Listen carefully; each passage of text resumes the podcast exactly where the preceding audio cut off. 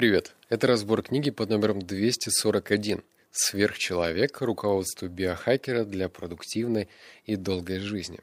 Этот выпуск будет супер насыщен. Тебя будет ждать 10 выводов, и они практичные. Более того, я поделюсь с тобой. Не то чтобы это мои рекомендации, а все-таки рекомендации автора разными добавочками, разными инструментами, которые помогут как продлить твою жизнь, как утверждает автор, как улучшить твой сон, самочувствие, ну и вообще все эти биохакерские секреты будут тебя ждать в этом подкасте. Но очень дозированно. Видишь, у меня очень большая аудитория, то я ценю, что мне приходится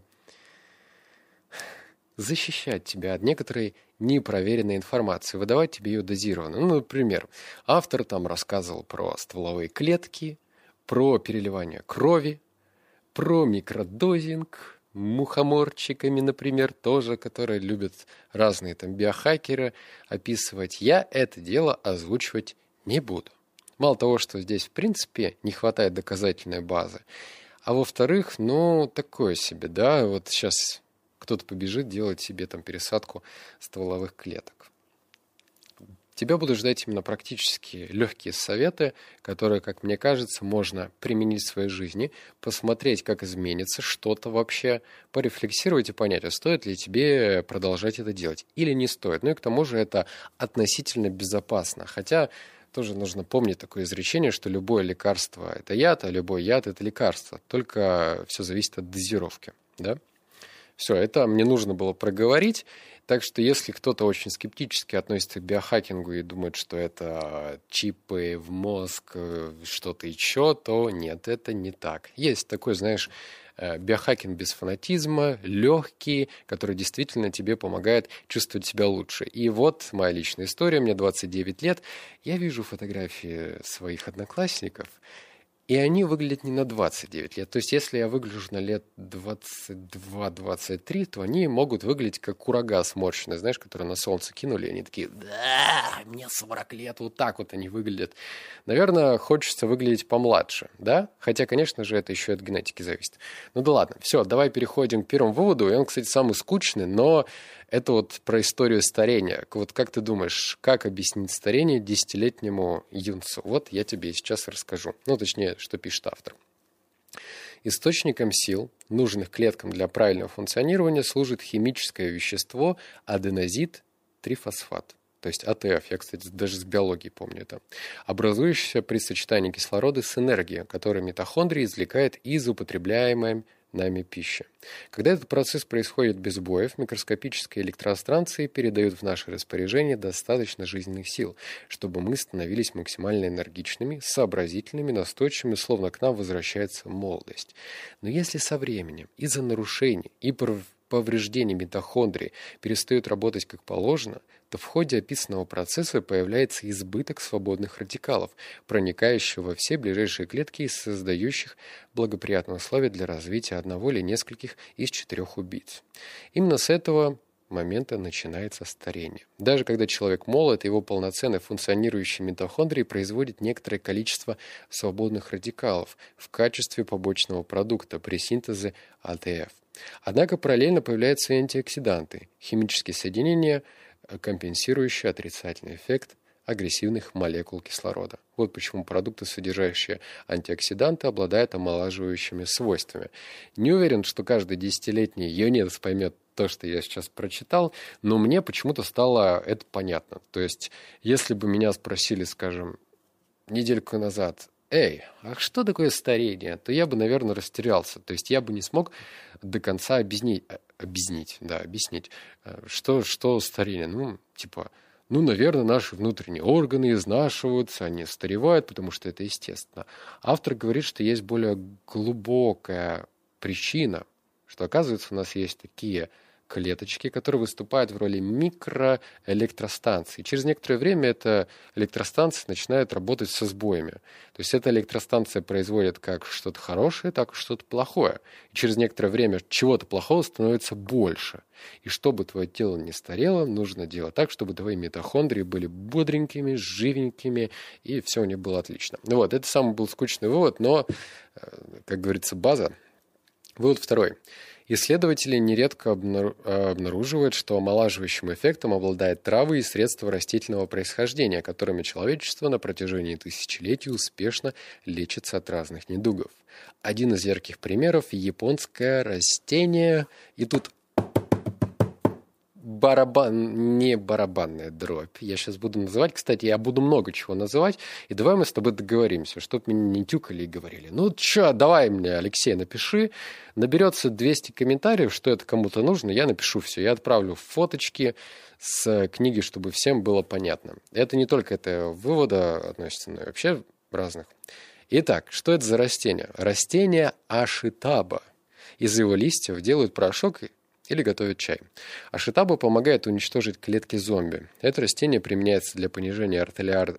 артериального давления, при лечении синой лихорадки, подагры и при сбоях в пищеварительной системе. Однако недавно ученые выяснили, что в ашитабе содержится диметоксихалкон. Да замедляющий старение организма. Благодаря воздействию DMC продолжительность жизни червей и плодовых мушек увеличивается на 20%. Способен ли диметоксихалкон столь же положительно влиять на организм человека, пока неизвестно. Но, думаю, есть смысл время от времени пить отвар ашитабы. Я так и делаю, поскольку считаю, что это хороший способ ослабить отрицательный эффект главного элемента старения – Эм, да, параллель с мушками и с червями, конечно, вообще вселяет много уверенности, как считаешь. Я добавлю маленькую ремарку. Вот он пишет, что нужно пить отвар. Не нужно пить отвар. Эм, вот у меня очень много трав, не знаю, штук 30-40 разных. Я бодяжу, как бабка какая-то, знаешь, зелье свое варю. И я добавляю очень дозированно. Здесь такую травку добавил, здесь секую. Вот то же самое. Не надо делать конкретно отвар. Вот кто на Алтай ездил, там, знаешь, есть морали корень, его везде продают от всех болезней. И не надо отвар делать даже из него, потому что, еще раз, любое лекарство в неправильной дозировке может быть стать ядом. И наоборот. Добавляй щепотку. То есть хуже ты организму точно не сделаешь. Ну и не стоит, конечно, ждать супер чего-то там. А, вывод номер три. Кого-то, вероятно, расстроит заключение, к которому пришли специалисты в результате многочисленных исследований. Организм любого из нас начинает преждевременно стареть из-за употребления как продуктов из пшеницы, так и любых других содержащих глютен.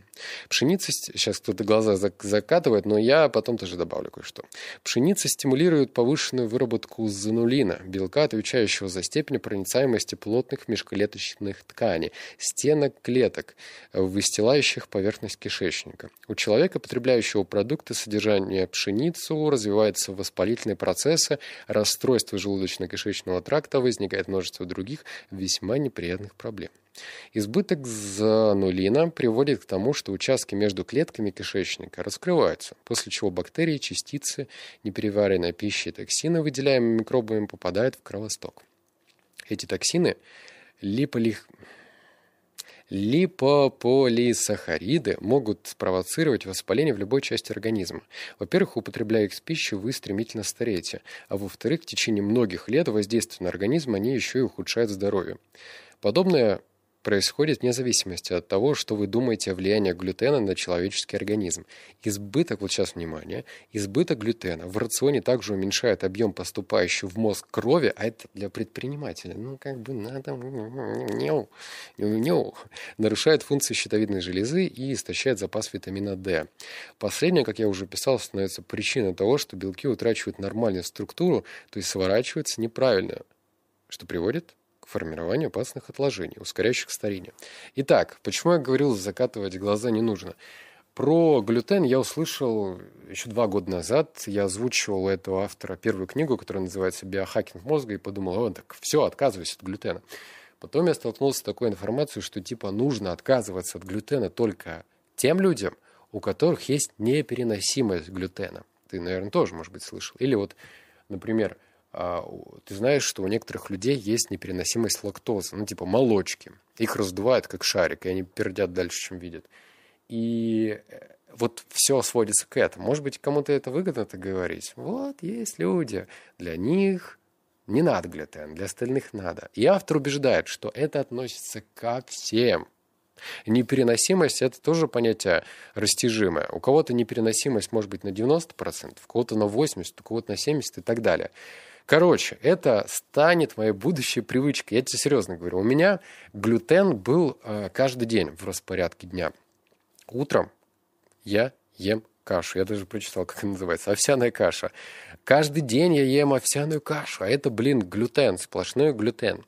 А оказывается, есть овсяная каша без глютена. Она стоит в три раза дороже, но она менее вкусная, как мне показалось. У меня сейчас только э, вот это вот овсяная каша без глютена из Финляндии. До этого у меня была стандартная каша, типа монастырская, она или как-то так называлась. Причем мне э, из всех каш, которые я пробовал, она мне показалась более нейтральная.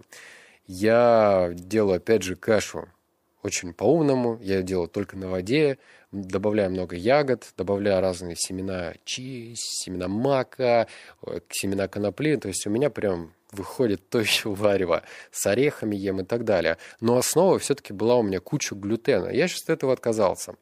И рекомендую тебе сделать то же самое. Ну, то есть хуже не будет. Да, тебе придется переплачивать за пачку каши, но, блин, твое здоровье. И еще раз, избыток глютена в рационе также уменьшает объем поступающей в мозг крови. Ну, тебе это надо. Вот 4. Э, в конечном счете исследования выяснили, что людям с наибольшей продолжительностью жизни спали меньше 7 часов в сутки. А те, кто посвящал сну примерно 8 часов, часто умирали раньше ожидаемого срока от разных недугов.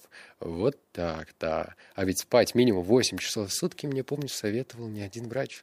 Возможно, обдумав прочитанное, вы пришли к следующему выводу. Чтобы стать долгожителем, нужно тратить на сон как можно меньше времени. Это совсем не так. Обратите особое внимание на следующий аспект исследования. Люди с наиболее крепким здоровьем прожили дольше остальных. Им требовалось меньше сна, потому что у них не было необходимости долго восстанавливать силы по сравнению с теми, кто страдал хроническими заболеваниями, воспалениями и ежедневно испытывал стресс. Учитывая, что старение – это медленная смерть от тысячи повреждений, сон можно считать средством, позволяющим исцеляться от них. Если количество подобных ран у вас незначительное, то вам не обязательно слишком долго пребывать в объятиях Морфея. И дальше я сделал для себя пометочки купить кольцо-трекер, Auralink. Не знаю, стоит ли тебе что-то про него говорить. Но, в общем, мне оно интересно. Куплю. Про сон. Бинго. Я просто... Я прыгал на одной ноге от счастья. Потому что ура, ура, ура, ура. И он даже автор писал, что он спит 6,5 часов. Ему, кстати, автору в районе полтинника. И волей-неволей прислушиваешься к советам биохакера, когда ему уже, ну вот, под, ну, скоро шестой десяток пойдет, чем биохакеру, который там что-то в своем инстаграме пишет, ему 25 лет. Ну, блин, come on, ты молодой. Понятно, что у тебя организм еще и не показал. Может быть, будут побочки какие-то. А когда он с 20 лет, ну, в смысле автор, там, под полтинник, ведет такой образ жизни и экспериментирует с самим собой, то это вселяет какое-то доверие. Кстати, он говорит, автор, что хочет прожить до 180 лет. Ну вот, собственно, и посмотрим. И я почему был рад, потому что действительно многие авторы пишут, ну вот надо спать 8 часов, или кто-то пишет от 7 до 9 подкасты слушал, документальные фильмы смотрел, 8 часов. Да ну, блин, ну, ну нет. Ну, э, это же Короче, автор взял смелость и сказал, что можно спать меньше часов и чувствовать он себя лучше. Ну а если меньше часов ты спишь, значит ты больше времени, во-первых, своей осознанной жизни добавляешь, а во-вторых, можешь потратить этот час на что-то важное. А, вывод номер пять. В 2010 году специалисты, изучавшие воздействие звука на работу центральной нервной системы, пришли к заключению, что количество медленных волн в мозге увеличивается на 50% благодаря влиянию кратковременных звуков, различимых ухом. Длится они лишь 50 микросекунд или миллисекунд, не знаю, и обладают частотой, обычно наблюдаемой при естественных изменениях активности нейронов мозга во время сна. Аналогичные данные были получены в ходе других исследований. Если вы хотите проверить воздействие таких звуков на себе, воспользуйтесь приложением «да-да-да-да», не напишу, потому что вдруг это как реклама кто-то почувствует. А, надо это кому-то, 200 комментариев наберем, скину созданы доктором философии Дэниелом Гартенбергом. Национальные институты здравоохранения присудили ему гранты на исследование сна в общей сложности на сумму более миллиона долларов. А, значит, это приложение через микрофон смартфона следит за вашим дыханием во время сна и таким образом определяет, когда именно вы находитесь в фазе медленных волн, а когда в REM-фазе. Когда вы уже спите, приложение издает особые звуки, часть из которых способствует погружению в стадию быстрых движений глаз, а другая фаза глубокого сна. В результате качество сна значительно улучшается. Кстати, это приложение улавливает посторонние шумы, начинает производить звук определенных тонов, чтобы перекрыть, например, шум с улицы и не позволить ему разбудить вас. Это приложение я использую, когда путешествую на машине, иногда и дома. Сон можно и нужно усовершенствовать. И э, я даже не знаю, что добавить. Наверное, я добавлю следующее, что я поэкспериментирую. Вот я сказал, что я куплю себе это колечечко и посмотрю, то есть сделаю замеры. Сделаю замеры на дистанции, как настоящий мини-ученый. Да, месяц буду жить без этого приложения с этим колечком и буду смотреть, как вообще я сплю. Сколько я нахожусь в медленной фазе сна, сколько в быстрой. Запишу среднюю арифметическую в течение месяца, а у меня нет отклонений. То есть, если бы, например, я бухал или какой-нибудь образ жизни не очень правильно вел, то, наверное, мое исследование было бы так себе. Но за счет того, что у меня предсказуемый день, то есть я ложусь в одно и то же время, ем полезную пищу, веду здоровый образ жизни, то у меня, наверное, будет что-то путное выйдет в своем исследовании. А потом я месяц попробую с этим приложением. И если все будет ок, ну что ж, 200 комментариев я тебе точно получу в 10 телеграме. У нас мы прошли с тобой половиночку, про ноотропы сейчас поговорим. Но давай сначала короткая рекламная интеграция, чтобы по-честному с тобой было, да? А как там у нас обстоят дела в шоу-бизе? Все свои миллионы за летний сезон порастратили или бизнес идет в гору? Телеграм-канал «Тусовка» без стеснения заглядывает в кошельки, да и банковские сходки именитых, именитых представителей российской сцены и ТВ. В проекте ребята открыто заявляют о мошенничестве некоторых блогеров и медийных крупников, делятся ироничными снимками и заметками с красных дорожек или закрытых инстаграм-профилей. Тусовка – это новостные сводки из мира светского, недольвиного прайда с меткими авторскими комментариями о реальной ситуации в этом обществе. Планируешь изучить мир наших звездочек во всем его естестве, тогда подписывайся на тусовку в Телеграм. Это то, что станет твоим путеводителем в настоящее закулисье цирка. Ты же, наверное, слышал, как я сделал ошибку профилей. Да накосячил. Ну да ладно, в общем, ссылка есть. Э, если интересно, подписывайся. Она в тексте в Телеграме. А сейчас вывод номер шесть. Про ноотропы. Но я скажу следующее. Что такое ноотропы? Ноотропы у нас в России некоторые запрещены законом. Все, все, баста, баста. Но это же ноотроп, кстати, в Украине разрешен. В Казахстане разрешен. В Америке разрешен. А нас запрещен. Интересно. У нас, кстати, даже этот запрещен сайт LinkedIn или как-то так. Это социальные сети для рекрута, для предпринимателей. Ну, в общем, это американская соцсеть. А у нас тоже запрещена. Знаешь почему? Я знаю почему. Вот. Хотя там нет ничего такого. И здесь про ноотропы то же самое. Я не знаю, почему некоторые ноотропы у нас запрещены. Есть разные аналоги. Я просто зачитаю, что советует автор. Окей? Окей? Еще одно мое любимое средство, принадлежащее к этому классу – фенилпирацетам – его запрещено принимать спортсменам, потому что он способен заменить сильнодействующий допинг. Есть основания полагать, что оказываем им стимулирующие действия гораздо сильнее, нежели от остальных веществ из класса рацетамов. Если мне предстоит как можно лучше выполнить задачу, требующую умственных усилий, я принимаю данный препарат и запиваю кофе. Информации, свидетельствующей о том, что филилпирацетам помогает молодым людям совершенствовать когнитивные функции, пока очень мало. Однако, судя по результатам результатам некоторых исследований этот ноотроп позволяет замедлить ухудшающую работу мозга у пожилых людей. Я регулярно принимаю оба препарата уже почти два десятилетия и планирую продолжать прием в течение следующих как минимум 100 лет. Что?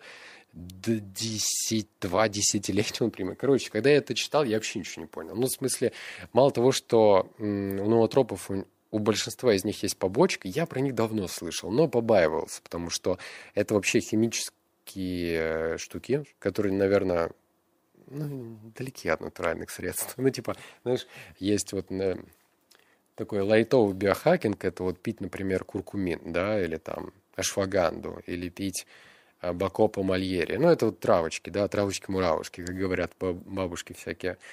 А здесь натропы. И это, по-моему, некоторые даже с рецептом выписывают, некоторые запрещены. И он говорит, что он пьет десятилетия.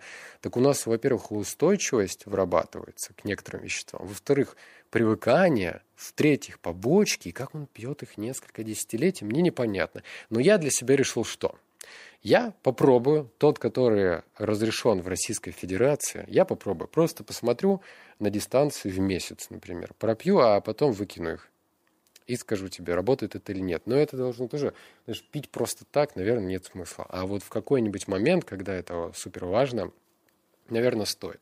В общем, такой Алексей экспериментатор, да.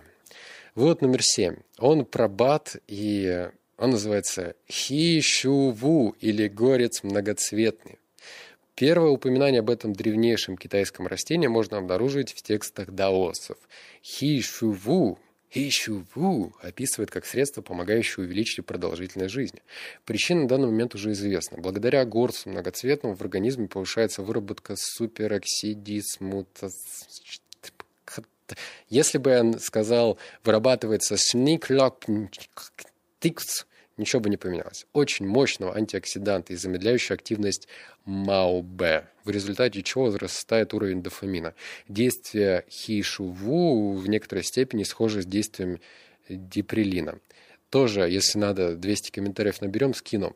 А, про растения. И хочу кое-что тебе предостеречь. В общем, китайцы, при всей любви к этой нации, я был в Китае, я был даже в Гонконге, да, и люблю их. Но когда я начал, опять же, погружаться в тему биохакинга в 2018 году, я вот с чем столкнулся.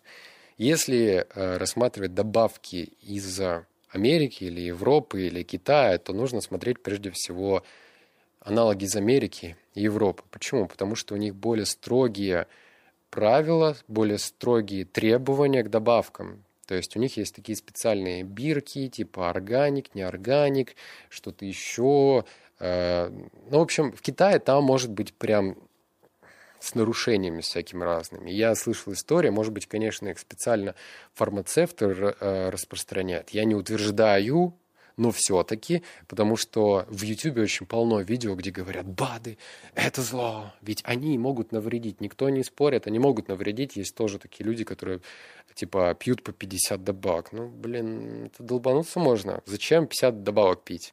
Ну, зачем? Это ненормально. А вот это понятно. И это еще также от исходных данных организма зависит. Вот давай поспорим с тобой, да, в комментариях. Может быть, это фармацевты утверждают. Но опять же, знаешь, а, короче, по поводу фармацевтов. Я пью пребиотики, пробиотики. Про них будет отдельный пунктик. И чтобы правильно пить пробиотики, нужно пить их с инулином, ну, так называемые патроны для этих пробиотиков. И, в общем, если ты пойдешь в аптеку и скажешь, дайте мне пробиотики, у меня так теща пошла в аптеку, купила пробиотики, я почитал состав и ужаснулся. Там такая лажа, там столько всего.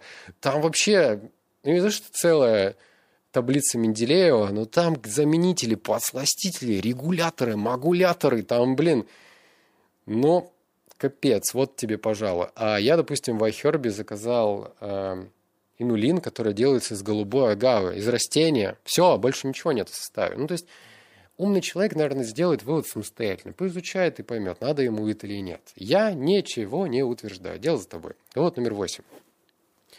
Э, речь идет о амальгаме, то есть сплаве ртути с другими металлами характерного серебристого цвета, используемым для пломбирования зубов внимание сейчас. Если такая пломба выпадает в идеале, с ней следует обращаться как с опасным отходом, потому что содержание ртути в этом сплаве очень высока. А если подобных пломб у вас во рту внушительное количество, вероятность того, что ваше здоровье будет стремительно ухудшаться, и вы никогда не станете долгожителем, равна 100%. Причина проста, и последствия очевидны, но проблема еще в том, что при неправильном удалении таких пломб резко повышается уровень ртути в крови, что становится причиной ее токсичного воздействия на мозг. Вашей пуленепробиваемой команде единомышленников, помощников и консультантов обязательно должен быть хороший стоматолог, не использующий в своем работе ртуть и умеющий удалять пломбы безопасным способом. Я не утверждаю, что все пломбы с ртутью, но это любопытно. Когда я читал, у меня волосы дыбом были. Что, ртуть в пломбах? И, ну, ты, наверное, догадываешься, как ртуть влияет на организм. Если нет, то плохо, мягко говоря. Э, короче, вспоминаю свои походы к стоматологу, и, значит, мне стоматолог говорит, это, ну что, Алексей, какую пломбу поставим? Вот эту, эту или вот эту? Я брал всегда самую дорогую, потому что, ну, кажется, типа, зубы наверное, должны покачественнее быть. А вдруг вот этот вот дешевый аналог, он с ртутью? Или, например, средний аналог с ртутью? Я же даже не знаю. Ну, то есть я, я даже не предполагал, то, что вот это может быть. Так что если ты соберешься к стоматологу в ближайшее время, спроси-ка его, есть ли там в составе ртуть. И если стоматолог будет округлять глаза, как кот испуганный, то поймал его врасплох. Вот номер девять. Я предпочитаю активированный уголь из сожженной скорлупы кокоса с добавлением кислоты для устранения тяжелых металлов и других примесей. Кокосовый уголь измельченный до крошечных частиц. Чем меньше их размер, тем больше площадь поверхности, позволяющая связывать токсины, когда уголь уже находится в ЖКТ. В одном грамме этого вещества площадь внутренней поверхности составляет 950 или 2000 КВМ. КВМ. Проще говоря, мелкие частицы активированного угля в два раза эффективнее частиц среднего размера. Кстати, есть данные, свидетельствующие о том, что маленькие частицы угля способны соединяться с самыми сильными канцерогеном из числа всех известных человеку, выделяемый плесенью автолаксином. Я ежедневно принимаю натощак капсулы с активированным углем. Для меня это одна из мер в борьбе со старением и хороший способ помочь организму очищаться от опасных веществ, в том числе пестицидов и некоторых тяжелых металлов. Конец. Там была большая глава про тяжелые металлы. Кстати, кто кушает рыбу, так вы вообще... Здрасте. Здрасте. Вы, наверное, светитесь в темноте, кто ее любит много есть, потому что там ртуть это вообще ой-ой-ой-ой-ой. И, кстати, там был такой любопытный момент, что если кто-то из рыболов, вот, там, меня слушает какой-нибудь Иван, Иван, а если ты любишь на рыбалку ходить, Ивана, то знай, что если ты поймал большую рыбу, это нехорошо для тебя. Потому что э, ртуть она не выводится в рыбе, то есть она накапливается. Например, если рыба, если ты поймал маленькую рыбку, которая год, то она будет значительно полезнее, говорит тебе веган, чем та рыба, которая там вот такая вот и на фотку вот так вот, вот такой марлин у меня, вот такой. Это значительно хуже. И причем это касается всех рыб, речных, морских, любых. Понимаешь, да? И я читал про уголь активированный, вспомнил сразу этот уголь активированный, который в аптеке продается за 5 рублей 53 копейки. Оказывается, он говорит, что нужно покупать именно с кокос и из кокосовой скорлупы. Я подумал, что кокосовая скорлупа, уголь. А оказывается, обычно уголь, который ты за 5 рублей 53 копейки покупаешь, он делается из отходов, как утверждает автор, не я, а автор. Я подумал, ну, значит, в следующий раз куплю себе вот такой, э, значит, уголек и попробую. Попробую, опять же, посмотрю, как я себя буду чувствовать. И еще рекомендация, если ты употребляешь БАДы, то нужно их употреблять через час, полтора или два, потому что в момент, когда ты съел этот уголь, то БАДы тоже не будут усваиваться, потому что происходит чистка. Ну и вывод номер 10. Но как же мне найти самый нужный для организма пробиотик? А, про пробиотики скажу тоже такую штуку. Если ты в детстве пил, э, значит, много антибиотиков, ну вот мама, папа тебе говорили, о, у тебя температурка, сынок или дочка, на-ка, антибиотик, то про пробиотики тебе нужно послушать. Или, например, ты ешь много мяса, то тоже тебе нужно послушать, потому что мясо, коровки, их колят антибиотиками, потому что их держат в антисанитарийных условиях. если ты посмотришь какой-нибудь документальный фильм типа «Земляне», то охренеешь полностью. Ну, лучше не смотри. Правда, лучше не смотри. Ну, причем, даже если ты э, не принимаешь антибиотики и знаешь, что, типа, это вообще это зло, и что, например, когда организм борется с вирусом какой-нибудь и поднимает температуру, что это, наоборот, нормально, и понижать ее сразу антибиотиком не нужно, то красава. Но если ты ешь мясо, то знаешь, что в нем много антибиотика. И этот антибиотик попадает в тебя. Угу. Все, теперь читаю про значит, пробиотики. Если вы все-таки решились лечиться с помощью подобных веществ и уверены, что у вас нет проблем, связанных с гистаминами, то рекомендую нейтральные пробиотики, такие как Streptococcus Термофилус. Да, 200 комментариев, фотку пришлю. И Lactabilus ramhnus. Чтобы исцелить плохо работающий ЖКТ и ослабить гистаминовую непереносимость, нужно свести к минимуму количество бактерий, производящих гистамин, и добиться максимального возможного эффекта. Можете принимать БАДы, в составе которых включены бактерии, расщепляющие гистамин. Например, Bifidobacterium infantis или Bifidobacterium longum lactobulus plantorum. Но параллельно давайте им что-то еще. Что-то еще про какой-то БАД. Но это уже будет слишком. А, еще от автора было такое ну, тоже предупреждение, что не стоит сразу покупать все какие-то пробиотики и пить их. Даже если ты услышал, что вот в детстве тебя там травили этими антибиотиками, твой калечащий врач, не надо этого делать. Лучше, если ты хочешь, если у тебя есть проблемы с животом, и ты их чувствуешь, а проблемы с животом это что? Плохо усваивается пища, часто вздутие, часто газы, пердишь дальше, чем видишь, и вообще плохо все, тяжесть постоянная то, наверное, это повод задуматься. Ну, хотя бы как минимум, что-то у тебя там не то творится. Может быть, какие-то продукты ты ешь, которые плохо усваиваются, сочетаются. Не знаю. Ну, в общем, хотя бы поизучать эту тему. Во-вторых, если твой взор упадет на пробиотики, то нужно брать самые нейтральные. Нейтральные – это вот про которые я сказал. Я сам пробивал курс пробиотиков, они у меня в холодильнике лежат, и эта тема хорошая. Но она не только хорошая, знаешь, с точки зрения самочувствия, а в плане усваиваемости. То есть если у тебя ЖКТ работает как такое сломанное драндулет, которое дрин дрин дрин дрин дрин то у тебя и БАДы будут усваиваться значительно хуже. Ну, то есть ты будешь закидывать их, и будет у тебя вылетать так же. А нужно, чтобы всасываемость была лучше микро- макроэлементов. А как это сделать? Чтобы у тебя ЖКТ работало как часы, причем швейцарские такие часы. Вот, все, это были 10 выводов. Сделка, сделка века, 200 комментариев, и все, и до 200 я даже не почешусь. Посмотрим, интересно ли это кому-то или нет. Тогда поскидываю фоточки, все, что я зачитал. И я не специально коверкал, это реально хрен выговоришь вот эти вот словечки все. Все, обнял, поцеловал, заплакал. Услышимся в следующем подкасте. Пока.